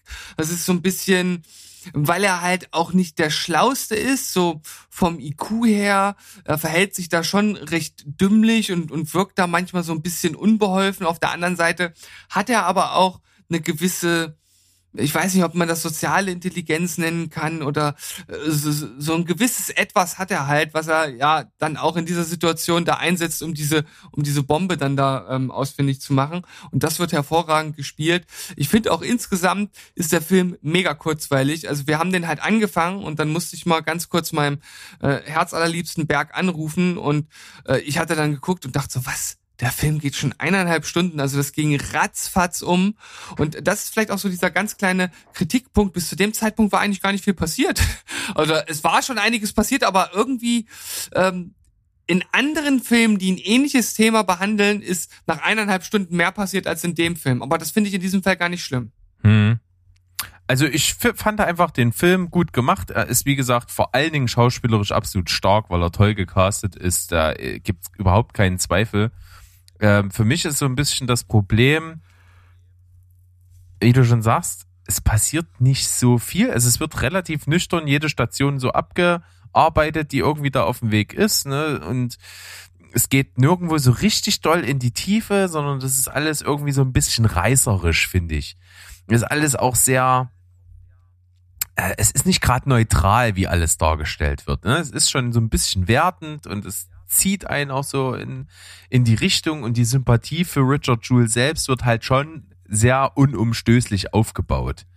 Also es gibt irgendwie nicht so ein, so ein Zittern, war es vielleicht doch oder so. Das kommt überhaupt nicht auf. Also es ist von Anfang an irgendwie alles klar. Äh, und das ist so ein bisschen das, was mich den Film einfach nur gut finden lässt und jetzt nicht überragend. Also ich muss sagen, ich habe ein paar Mal versucht, diesen Gedankengang zu gehen. Kommt jetzt noch ein Twist? Ist er vielleicht doch derjenige gewesen, der es gemacht hat? Ähm, aber ohne, dass das, äh, dass das äh, sich hätte wirklich festsetzen können, so als Gedanke, dass das tatsächlich noch kommt. Ähm, und was man vielleicht auch noch sagen kann, ähm, es, es wird halt ziemlich unkommentiert äh, auch gezeigt, ne, das war ja, ist ja so ein typischer Ami mit Vollausstattung, was die Waffen angeht. Also wirklich vom Feinsten. Und das ist halt auch so komplett unkommentiert. Ne? Das wird halt eher, eher ja als, als, als so eine Art lustige Szene dargestellt, obwohl es eigentlich ganz schön krass ist. Ja, auf jeden Fall. Ich weiß genau, was du meinst. Ja. ja, das hätte man anders angehen können. Genau, das, Thema. das sind für mich so ein bisschen Kritikpunkte, aber abgesehen davon ist es halt ein Clint Eastwood-Film. Du weißt, was du von Clint Eastwood kriegst. Der Mann, den braucht niemand mehr erklären, wie man einen Film macht. Äh, wenn der stirbt, der ist ja nun wirklich schon hochbetagt, dann stirbt halt wirklich ein absoluter Meister des Filmemachens. Das kann man nicht anders sagen. Äh, ja. Das ist das große, das, das große, ähm, na, äh, Gewicht, was dieser Film hier halt in den Ring wirft, definitiv. Kann man sich angucken. Der nächste Film ist anscheinend kein richtig ganz krasses Gewicht, aber du schreibst hier Einschreiben für dich. Ich denke jetzt sofort an E-Mail für dich, der wird sicherlich nicht sein, aber klär mich mal auf. Aber hängt damit zusammen, spielt nämlich genau darauf an. Äh, ich habe gesehen den deutschen Film, den äh, das das Romantic Comedy Drama Gut gegen Nordwind. Und das ist ein tatsächlich echt guter Film gewesen. Ähm, hat so ein bisschen diese E-Mail für dich Story, denn äh, die der Hauptdarsteller wird ja gespielt von, oh, ich habe den Namen vergessen, Alexander Fehling, glaube ich. Das ist der Typ. Alexander Pschill. Was? Steht hier. Es gibt, es gibt einen Alexander Pschill, Michael Kreisel und Ruth Brower. Was? Der Film. Gut gegen Nordwind? Gut gegen Nordwind, ja. Äh, du musst äh, gucken, es gibt schon einen österreichischen Film. Und ich habe den Ah, ja. deutschen geguckt. Ach so. Ah. Äh, das war auch der, der. Ich, ich habe jetzt tatsächlich nicht erwartet, dass es zwei Filme gibt, die so heißen. Ja, ist mir dann auch in meiner Recherche erst aufgefallen. Also, ähm, äh, die, die weibliche Hauptrolle ist Nora Tschirner und die männliche ist, ich glaube, Alexander Fehling. Äh, ich bloß mein Internet geht gerade Ja, richtig. Gründen nicht. Warum auch immer. Mm, Es ist richtig. Mach weiter. sehr gut. Ähm, den kennt man vor allen Dingen äh, als den Typen, der bei Inglourious Bastards in der Tavernenszene unten gerade junger Vater geworden ist. Äh, der macht das ganz hervorragend. Der trägt den Film fast alleine, muss man sagen. Ähm, vor allen Dingen in der ersten Hälfte. Und der ist Linguistik-Dozent an einer Universität und der bildet sich natürlich ein bisschen was drauf ein, dass er so rhetorisch und so äh, gut bewandert ist und sowas. Ähm, ist ein bisschen ja, belesen, intellektuell und so. Eigentlich ein ganz cooler Typ. Trennt sich aber irgendwie am Anfang, hat eine, ein bisschen eine toxische Beziehung mit einer Frau, die ihn irgendwie ewig betrügt und sowas. Ist dann irgendwie im Liebeskummermodus. Und es begibt sich, dass er irgendwie so eine E-Mail-Adresse hat, die man leicht mit einer E-Mail-Adresse von irgendeinem Internetmagazin-Shop verwechselt und Nora Tschirner schreibt einfach eine E-Mail an diesen, an diese Adresse, um ihr Abonnement zu kündigen. Und die E-Mail kommt halt bei ihm dann aus Versehen raus. Und dann fangen die an, sich zu schreiben. Er gerade so ein bisschen im Trennungsschmerz und findet halt dieses Gespräch mit ihr sehr erfrischend und so. Und da das, diese Bekanntschaft ja nicht in der Realität existiert, ist es irgendwie so eine sichere Zone, sich in dieser, in diesen E-Mail-Schriftverkehr da irgendwie zu treffen, zu flirten, sich zu verlieben und so. Das ist irgendwie cool. Das klingt alles mega kitschig. Ist es tatsächlich gar nicht. Es ist halt wirklich ein total gut auf dem Boden gebliebener Film, der die Story glaubhaft, finde ich, erzählt und der einfach irgendwie sich gut anfühlt und trotzdem nicht die Ernsthaftigkeit des Themas ver, äh, vermissen lässt, denn es geht dann halt doch schon irgendwie äh, darum, äh, wie, wie, wie schnell wird das real? Kann das überhaupt real werden? Lässt man das, sich dann doch zu treffen? Also der stellt irgendwie ganz gute, richtige, ernste Fragen. Das hat mir echt gut gefallen. Ähm, und ich hätte noch mal ein ganzes Stück besser gefunden, wenn er 20 Minuten kürzer wäre. Denn da, wo der Film für mich enden sollte, wäre es perfekt gewesen. Und danach geht er halt weiter. Ich verstehe, warum er weitergeht aber ich finde es nicht so gelungen. Hm. Das kann, mehr kann ich nicht sagen, ohne das zu spoilern. Äh, aber ich finde, es ist schon erfrischend anders, wenn es eigentlich nicht darum geht, ob die sich am Ende kriegen oder nicht. Und das finde ich eigentlich für so einen gearteten Film hätte ich das gar nicht erwartet. Von daher hat mir Mhm, das gut okay. gefallen. Gut gegen Nordwind, bei mir 7,5 von 10. Ich habe ja vorhin schon so hm, gemacht und äh, wollte eigentlich schon sagen, das ist so ein Film, den würde ich maximal so durch Zufall, wenn der im Fernsehen läuft oder so und wenn der mich dann anspricht, dann würde ich ihn weitergucken. Aber jetzt, wo du sagst, dass das Ende so ein bisschen anders ist, da hast du mich dann wieder so ein bisschen gehuckt, du Arsch. Ja. Wusstest du doch, oder? Nee, da, Genau das, das- ist keine Berechnung. Ja, ja, komm mal auf. Ja, ich, Ja, also total krass ist es wirklich, wenn du, wenn du da, wo ich mir denke, dass du Schluss hättest machen müssen mit dem Film. Also für jeden, der ihn, der uns zuhört und der den Film gesehen hat, für mich endet der Film beim Feuerwerk.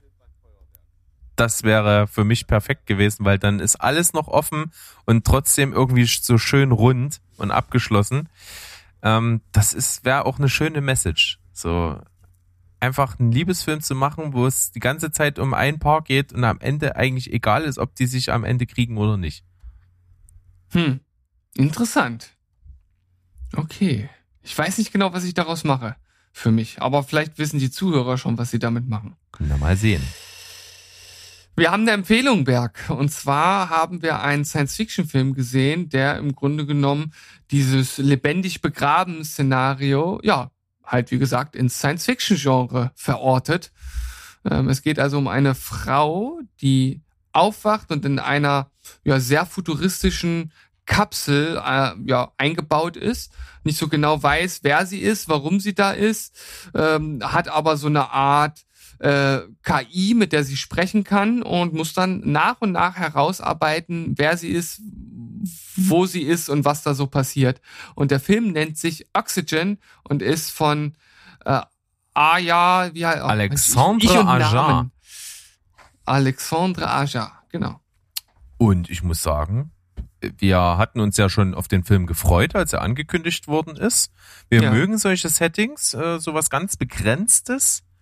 Und ich muss ganz ehrlich sagen, ich habe ein bisschen weniger sogar erwartet, obwohl ich mich drauf gefreut habe und habe einfach einen Film bekommen, den ich total rund fand.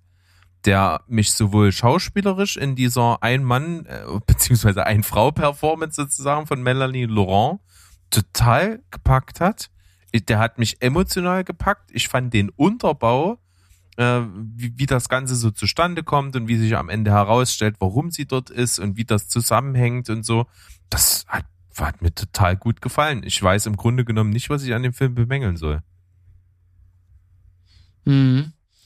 Ja, ich fand den auch durchweg gut. Ich fand auch äh, dafür, dass der so eine ja, Ein-Personen-Thematik hat, war der relativ lang und trotzdem habe ich mich nie gelangweilt. Genau, das würde ich auch so zusammenfassen. Ne? Also mit 100 Minuten ist der dann doch deutlich mehr als so eine, also so ein Film würde ich ungefähr so auf 80 Minuten, 85 Minuten hm. vielleicht schätzen, ja, aber ja, genau. dann doch hier nochmal ein Stück länger und das passt, finde ich auch. Also es, die haben sich viele Szenarien einfallen lassen, die man in so ein begrenztes Setting einbauen kann. Es finden verschiedene Dialoge statt. Ich finde halt auch den ähm, das total gelungen, dass dieses äh, diese dieser ja ich, ich nenne es jetzt mal dieser diese Kapsel äh, eine, eine künstliche Intelligenz hat, mit der sie kommuniziert. Das finde ich, das macht trotzdem irgendwie so den Eindruck, als hättest du zwei Schauspieler. Mhm. Irgendwie finde ich das sehr gelungen also ich fand Oxygen wirklich unterhaltsam, wie auch berührend. Deswegen von mir eine 8 von 10. Jawohl, von mir auch. Da sind wir uns mal einig. Wunderbar. Dann, was hast du noch mitgebracht? Äh, ein Zeitschleife-Film, den ich schon lange auf meiner Liste hatte, den ich jetzt geguckt habe, und zwar Palm Springs mit Andy Samberg und äh, mit der Schauspielerin, die die Mutter von How I Met Your Mother. Da haben wir mal einen richtig bösen Anranser bekommen, Hat. dass das ein böser, böser, böser Spoiler ist. Angeblich. Ach, warum ich verstehe es auch nicht. Die wird doch, die, die, das, das wird doch schon weit vor dem Ende der, nicht weit, aber es wird vor dem, vom, vom Ende der Serie doch eingeführt. Ja. Also es, es ist ein Spoiler für die späteren Staffeln von mir aus, ja. Aber ganz ehrlich, also wenn wirklich irgendjemand denkt, es geht um irgendeine Person, die man fast sieben Staffeln oder acht oder neun Staffeln nicht sieht, der hat halt auch, äh, ja, der hat's auch nicht anders verdient, so. Absolut. Ich mag nach wie vor das Ende von How I Met Your Mother. Stehe ich zwar, glaube ich, so ziemlich äh, allein auf weiter Flur, aber ist mir egal. Egal. Auf jeden Fall heißt die gute Frau Christine Miliotti und ja. ich habe auch mega Bock auf den Film Palm Springs, aber ich will ihn halt auf Ey. Deutsch sehen, weil ich bin nicht so der Englischgucker. Ja, ich, ich habe ihn auf Englisch geguckt und äh, der ist gut guckbar auf Englisch. Auf jeden Fall. Ich habe jetzt nicht das Gefühl gehabt, dass ich viel nicht verstanden hätte und dass ich dadurch irgendwas eingeboost hätte. Also wer da jetzt ähm, Interesse hat und sich noch so denkt, ja, so ich bin so halb sicher, äh, da kann es ruhig probieren. Ich meine, Andy Samberg spielt halt einfach wieder so, einen so einen coolen, lustigen Typen, der dadurch, dass er schon sehr, sehr lange in dieser äh, Schleife gefangen ist und damit startet auch der Film. Es gibt also keine Vorgeschichte, wie er dort reinkommt, sondern er startet in der Schleife. Und äh, deshalb wundert man sich auch, warum äh, dieser erste Tag für ihn so krass abläuft, was er da so abzieht und wie er so reagiert. Und irgendwann äh, später merkt man dann, äh, ja, er hat das schon ein paar Mal sozusagen einstudiert, diese, diesen Tag und weiß, wann er wo was zu machen hat. Und ähm, es ergibt sich dann, dass eine Person ähm, durch so eine Art Portal. Das ist äh, irgendwo in der Wüste von äh, ich weiß gar nicht, wo das, wo es ist, Nevada oder sonst wo, ähm, ja, irgend so eine Wüste in Amerika, da gibt's dann so, so ein Loch, wo so eine, äh, ja, eine Quelle, nenne ich es jetzt einfach mal, ist, die da leuchtet. Und wenn man dort reingeht, dann ist man in dieser Schleife gefangen. Und das passiert mit Christina Milioti. Und auf einmal sind sie zu zweit in dieser Schleife. Und das ist ja eine Ausgangssituation, die ich so in dieser Art noch nicht in einem Zeitschleifenfilm gesehen habe. Und das Ganze dann noch mit einer lustigen Ausgangsthematik, ne, dass da jeden Tag so eine Hochzeit stattfindet, die die beiden dann mal crushen oder nicht crushen und dann viele lustige Sachen erleben und das Ganze dann halt auch natürlich noch sehr was äh, Romantisches hat. Äh, das hat mir gefallen, das hat Spaß gemacht. Gute Schauspieler. Die, die Auflösung ist, ja, die ist okay. Ich finde, das kommt dann doch äh, alles so ein bisschen, bisschen gehetzt und äh, gerade äh, das auslösende Moment oder, oder, oder wie dieser Gedankengang kommt und wie das Ganze gelöst wird, das kann man in einem Zeitschleife-Film so machen. Ich kann jetzt nicht mehr sagen, ohne was zu spoilern. Ähm, hätte man vielleicht nur ein, zwei mehr Minuten drauf, drauf äh, verbauen können. Aber hat mir Spaß gemacht. Den gucke ich mir auf jeden Fall auf Deutsch auch nochmal an, dann zusammen mit meiner Frau. Also, Palm Springs 8 von 10. Geil. Und genauso müssen diese Zeitschleifenfilme sein, wenn die jetzt kommen. Die müssen damit einsteigen und dir zeigen erstmal, wie krass die Leute drauf sind, wenn sie schon das 500. Mal in so einer Schleife durchgelaufen sind. Ja. Das finde ich halt mega geil und das war auch bei dem Film, den ich vorgestellt hatte, The Map of Tiny Perfect Things genauso. Und der hat auch eine kleine Liebesgeschichte, weil auch zwei in dieser Zeitschleife sind. Ja, schöne Parallelen. Es ist so geil, dass er da auf dieser Hochzeit, wo er halt nur ja Gast ist, weil seine eigentliche Freundin äh, die beste Freundin der Braut ist und äh, er dann halt nach der Rede von ihr, die halt echt nicht gut ist, dann sich einfach das Mikro schnappt und alle denken so, hä, wer ist er denn und was macht er jetzt? Und dann halt einfach die geilste Rede ever hält und danach halt so eine alte Oma zu ihm kommt und meint, ich habe schon wirklich, wirklich viele Hochzeiten in meinem Leben erlebt. Aber das war die beste Rede, die ich jemals gehört habe. das ist echt, echt, echt super, super gut. Und wenn man sich dann noch Andy Samberg dazu vorstellt und wirklich im Grunde genommen einen ähnlichen Charakter wie Jack Peralta spielt, ist das schon ziemlich cool. Fett. Guck ich. Was ich auch geguckt habe, weil es auf der Watchlist stand und tatsächlich äh, so ziemlich mit der einzige Film war, den ich damals in unserem Watchlist-Special mit der Steven Spielberg Crew, also Sandro und Mo, nicht geschaut hatte von den zwölf Filmen, die wir da besprochen haben, war The Trial of the Chicago Seven. Jawohl. Und was soll ich sagen? Ist das ein cooler Film? Ich habe mich lange drum herum gedrückt, weil die Thematik ja nun wirklich nicht mein Ding ist. Es geht ja wirklich um die wahre Begebenheit, dass damals zu den, was war das für ein Ereignis? Da ging es um eine, ging es da um eine Wahl?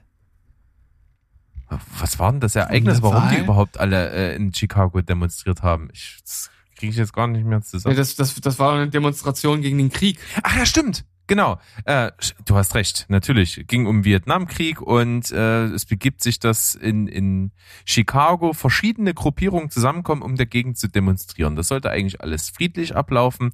Äh, und das Ganze läuft aber irgendwie aus dem Ruder, nimmt bürgerkriegsähnliche Zustände an und wir verfolgen in dem Film sozusagen, wie die Staatsanwaltschaft sieben Leute stellvertretend anklagt, äh, einer konspirativen Verschwörung anzugehören, die das Ganze irgendwie geplant hat und will ein Exempel statuieren und da Leute richtig verknacken.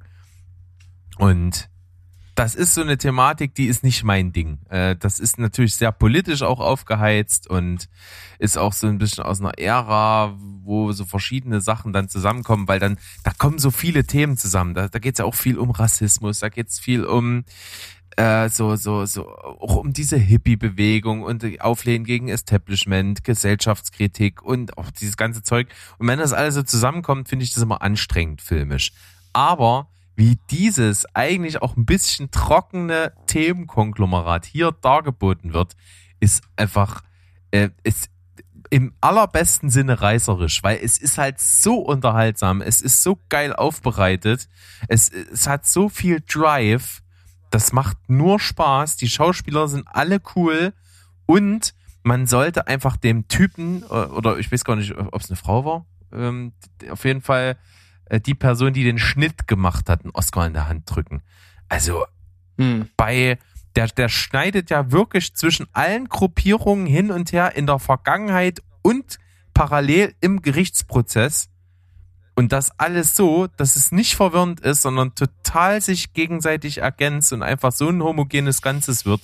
Das ist Wahnsinn. Bei so vielen Akteuren und bei so vielen Forwards und Flashback-Sachen ist es einfach nur meisterlich, wie das umgesetzt wurde. Ja, ich fand den auch sehr, sehr kurzweilig. Äh, selbst Sascha Baron Cohen, den du ja auch äh, eigentlich nicht so magst, den fand ich hier wirklich äh, ziemlich gut. Äh, insgesamt die Schauspieler gut, äh, packende Story nach wahren Begebenheiten. Mich hat die äh, Thematik an sich schon gepackt und finde es auch interessant. Äh, wusste davon vorher nichts, also ich kannte kannte diesen Sachverhalt nicht. Und klar ist er hier wahrscheinlich auch äh, recht einseitig ausgelegt. Ich weiß nicht genau, wie da eine andere Sicht aussehen kann oder ob da jetzt irgendwas großartig unterschlagen wurde. Aber so wie der Film jetzt an sich als als filmisches Produkt äh, gemacht wurde, fand ich ihn gut. Absolut. Hat mir gefallen. Trial of the Chicago 7 bei mir 8 von 10. Schikikowski. So, wer ist denn jetzt dran? Du, du hast eine Klopperei mitgebracht. Ich habe eine Klopperei mitgemacht, gebracht. The Night Comes for Us, ein indonesischer Film und ich brauche eigentlich, ich, ich sag nicht zu der Story, weil die ist so egal. Hier geht es um Klopperei, Klopperei, Klopperei und das verbunden mit einer Brutalität, die seinesgleichen sucht. Also The Raid 2 ist fast Kindergarten dagegen. Also das, man kann es sich nicht vorstellen, wenn man es nicht gesehen hat. Und das Ganze ist, also bei The Raid habe ich das bemängelt und hier muss ich sagen, ich finde das schon fast wieder, ich finde das schon fast wieder künstlerisch beachtenswert, wie man sowas überhaupt inszeniert. Also diese Kombination aus Martial Arts der, krassesten Sorte mit dieser Schlachtplatte. Also wie man das inszeniert, das ist wirklich unglaublich. Und es gibt in diesem Film zwei Kampfszenen, die jeweils so circa 40 Minuten lang sind, die dann in einem Endkampf gipfeln, wo du dir, wo du dir halt nach 10 Minuten sagst, Alter, ihr habt jetzt gefühlt 693 Mal auf euch eingestochen, ihr seid schon längst tot ist völlig egal. Es ist einfach nur mega geil. Äh, es ist trotzdem, also jetzt davon abgesehen, ist es halt realistisch inszeniert. Also die, die machen nicht irgendwelche einfach nur hochstilisierten Choreografien, sondern das wirkt trotzdem vom Ablauf her total real. Und das finde ich halt mega geil. Und das dann gepaart mit dieser völlig übertriebenen Brutalität. Also es gibt auch Szenen, äh, die spielen in einem Schlachthaus. Da kann man sich dann schon denken, was da so passiert. Es ist halt wirklich abgefahren. Man muss drauf stehen, ja, auf jeden Fall. Ähm, und es ist auch einer mit dabei, der auch bei The Raid äh, die Hauptrolle gespielt hat, und zwar Iko Uweis. Den finde ich sowieso unglaublich gut als Martial Arts äh, Star. Und ja, schaut's euch an. Wirklich, wirklich guter Martial Arts Film aus Indonesien. Acht von zehn von mir. Das ist krass. Also es ist halt so gar nicht mein Genre und ich habe mega Bock auf den Film. Ich habe wirklich so krass Bock auf den Film. Ich gucke mir den auf jeden Fall an. Äh, ich bin so gespannt, meine, was da passiert. Alleine 40 Minuten. Ich musste, nachdem die Szene zu Ende war, habe ich zurückgespult, um zu gucken, wann die anfängt, weil ich dachte, alter Schwede war die lang und sie hat mich von Anfang bis Ende halt einfach unterhalten. Völlig irre. Wahnsinn. Abgedrehtester Scheiß, Junge. Jawohl. Dann richtig abgedreht und ich muss wirklich sagen, ich habe es mir aufgehoben. Ich hätte es mal als eine Empfehlung der Woche machen können. Ich habe es mir bis jetzt mal aufgehoben. Ich will den Film hier jetzt besprechen. Es ist ein Film, den ich äh, dessen Ankündigung ich auch vor einer ganzen Weile gesehen habe, denn da hieß der Film nämlich noch anders. Der wurde angekündigt unter dem Titel Connected. Ähm, sollte ein Animationsfilm sein und äh, hm. ist er jetzt auch mhm. geworden, heißt jetzt aber die Mitchells gegen die Maschinen. Mhm. Ist ein Netflix, eine Netflix-Produktion und es ist so lustig. Es ist so der absolute Burner. Ich habe Ewigkeiten nicht mehr so herzhaft und viel gelacht. Ich habe auf dem Boden gelegen. Ich finde es so geil, wie der geschrieben ist. Es ist auch ein bisschen eine abgedrehte Story, appelliert auch an das Filmliebhaberherz. Denn im Zentrum der Geschichte ist ein junges Teenager-Mädchen, die es liebt, Filme zu machen. Die ist halt so Hobby-Autorin, die dreht für YouTube kleine Kurzfilme mit ganz, ganz viel Liebe zum Detail und mit jedem Kurzfilm übertrifft sie sich irgendwie neu. Das sind so geile Projekte für sie und die feiert das total. Äh, und, und die hat, und das ist das Highlight des Films, die hat halt einen Hund, die Familie, die hat einen Mops. Und der Mops spielt fast in jedem ihrer Kurzfilme irgendwie die Hauptrolle. Und dieser Mops ist so geil. Wie der schon aussieht und was sie mit dem machen, könnte ich mich in die, in die Ecke schmeißen. Also die besten Momente sind natürlich auf jeden Fall mit dem Mops. Und davon gibt's tatsächlich viele, aber nicht zu viele, dass es überinflationär ist. Es ist genau die richtige Mischung.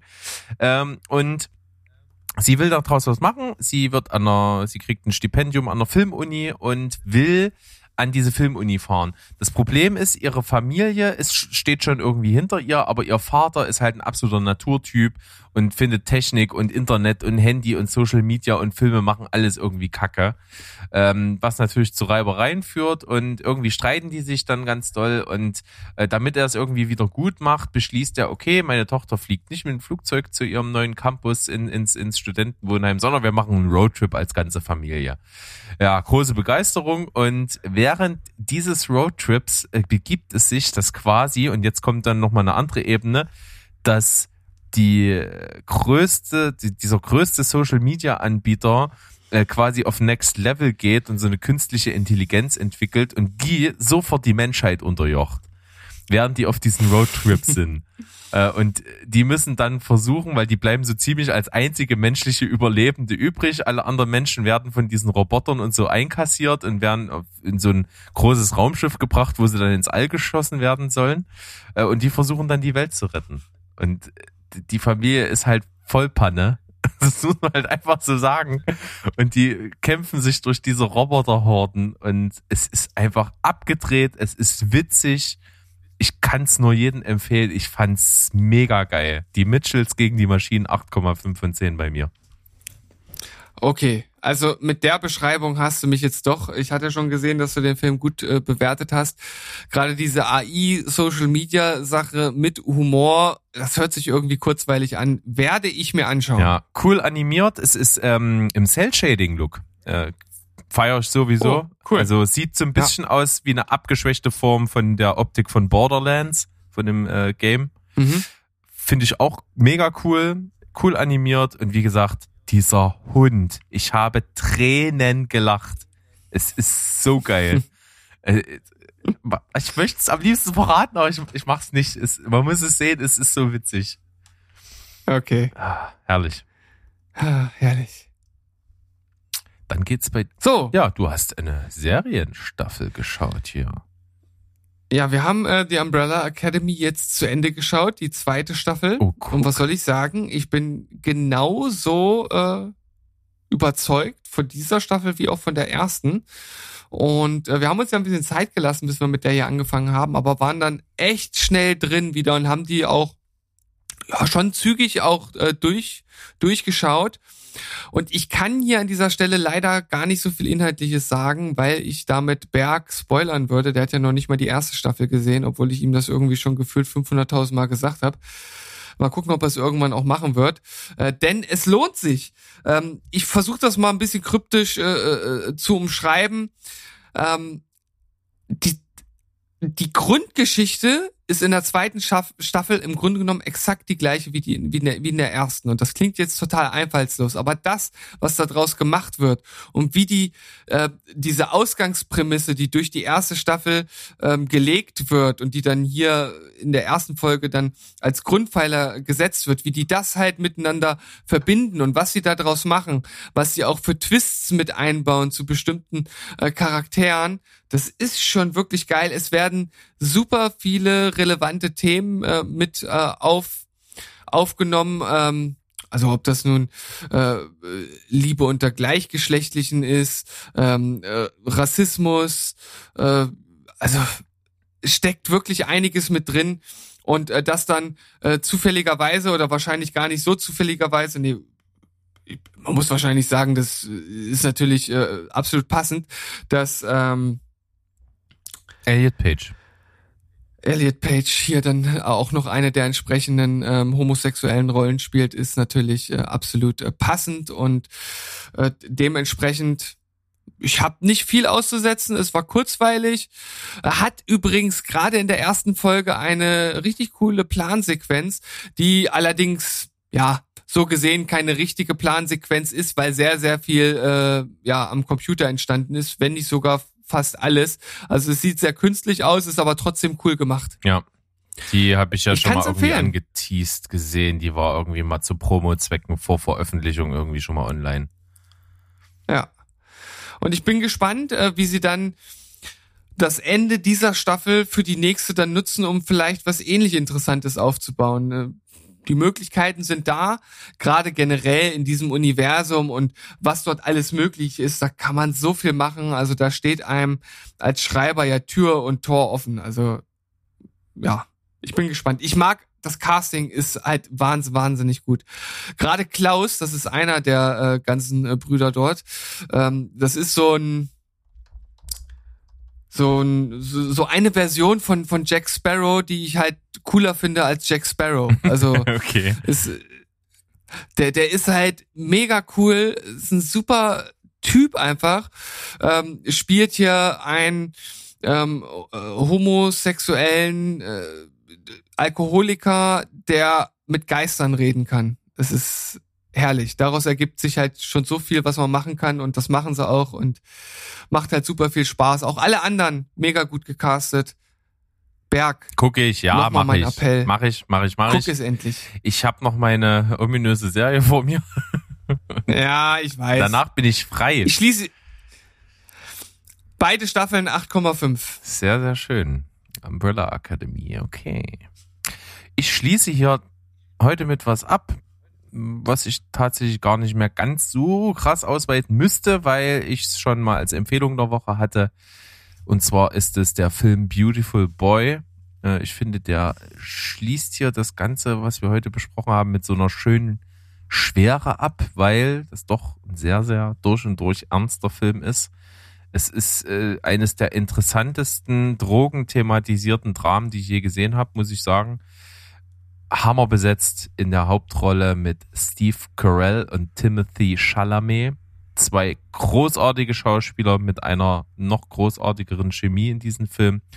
Steve Carell spielt natürlich den Vater und äh, Timothy Chalamet den etwas ja, orientierungslosen Sohn, der in äh, die Drogensucht abdriftet. Und das thematisiert der Film, das ist harter Tobak und das ist auch wirklich gleichermaßen berührend und brutal zugleich umgesetzt.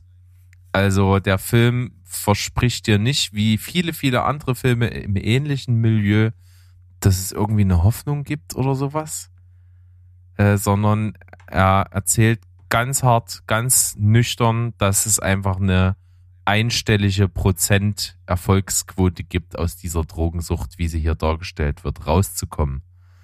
Das ist krass. Pui, ja, das hört sich hart an. Äh, Ich hatte auch damals äh, schon Ähnliches dazu verlauten lassen, aber Steve Carell ist natürlich geil, gerade in so ernsten Rollen.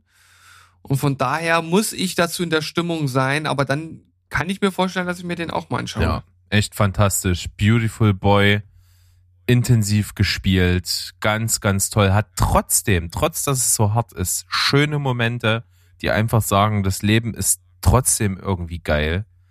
Es ist trotzdem, dass man da nie von loskommt und dass man in jeder Sekunde seines Lebens, auch wenn man schon zig Jahre clean ist, äh, nicht davor gefeit ist, im nächsten Augenblick das komplette Leben wieder zusammenbrechen zu sehen. Äh, Und diese Fragilität des Moments, die fließt in diesem Film dauernd immer wieder ein. Und er, er schafft trotzdem auch sehr schöne Rollen, äh, Szenen. Und hat aber auch wirklich niederschmetterndste Szenen, äh, die ich nicht spoilern möchte, die äh, aber auch wirklich einfach so krass an die Nieren gehen, weil sie einfach so eine Aussichtslosigkeit, so eine Verzweiflung von, von ganz verschiedenen Perspektiven wiederbringen. Sowohl auf der Seite des Drogensüchtigen, der einfach realisiert, er kommt nicht raus und es bricht ihm das Herz, die ganzen Leute, die ihm über Jahre geholfen haben, äh, wieder vor den Kopf stoßen zu müssen, weil er es einfach nicht anders kann als Süchtiger. Und auf der anderen Seite natürlich auch diese absolute Machtlosigkeit, der, derer sich dann auch vor allen Dingen der Vater Steve Carell bewusst wird, dass er einfach machen kann, was er will, aber das letzte Stückchen Kontrolle hat er nicht. Das ist schon harter Tobak, sollte man unbedingt gesehen haben, gerade für diejenigen, die äh, mit sowas irgendwie was anfangen können und vor allen Dingen auch gerne mal ein richtig gutes Schauspielstück sehen wollen, ist Beautiful Boy mit 8,5 von 10 für mich ein echt starker, starker Film. Starker Film, natürlich ein sehr bedrückender Abschluss für diese Folge. Und deshalb, Berg, darfst du an dieser Stelle jetzt nochmal einen Flachwitz erzählen. Schnell! Äh, äh, verdammt, verdammt, ähm, also, ähm, ähm, vielleicht den. Wie nennt man jemanden, der so tut, als würde er etwas werfen? Ein äh, Scheinwerfer. genau. ich kannte den nicht. Ich habe den mir jetzt tatsächlich gerade erschlossen. Sehr gut. Steven, perfekt. Gut, dass du Deutschlehrer bist, weil mit Sprache kannst ja. du gut. Auf jeden Fall. Da bin ich, bin ich eins Meister. Eins Meister vom Himmel hergefallen. So, alles klar. Dann macht's mal gut. Hört uns gerne am Sonntag wieder. Vielen Dank fürs Einschalten. Ich hoffe, ihr habt so ein bisschen Inspiration mitgenommen. Und deswegen können wir uns hier ruhigen, ruhigen Gewissens mit äh, Tschüss, Ciao und Goodbye bleibt spoilerfrei verabschieden. Tschüssikowski. Rinja hauen.